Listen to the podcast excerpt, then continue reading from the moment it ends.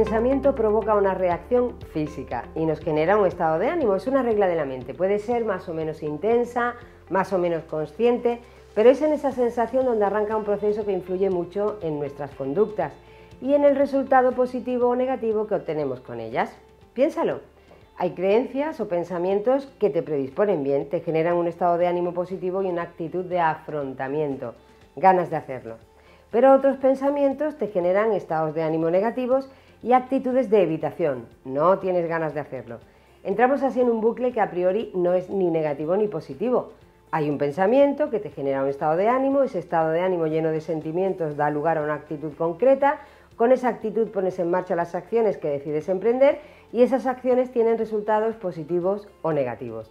Hasta aquí estaremos de acuerdo porque es una cuestión de lógica. Pero apliquemos un ejemplo típico, con un pensamiento que según algunos estudios tiene más del 80% de las personas. Hablo mal en público. Si piensas que hablas mal en público y debes hacerlo por lo que sea, el estado de ánimo que te surgirá probablemente será negativo.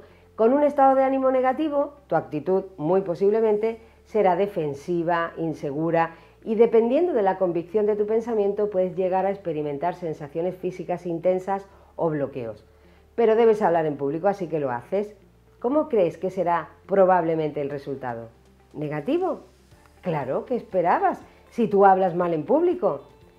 Cada vez que el resultado de tus acciones confirma el pensamiento desde el que arrancaron, más fuerte se vuelve ese pensamiento para influir en los resultados de tus futuras acciones.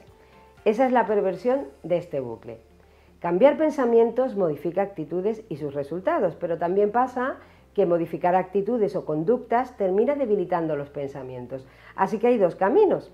Aplicado al ejemplo de hablar en público, la primera opción sería identificar y trabajar las ideas que se te vienen a la cabeza cuando tienes que hacerlo, para encontrar formas de matizar o cambiar los pensamientos negativos. Es más difícil, pero más rápido.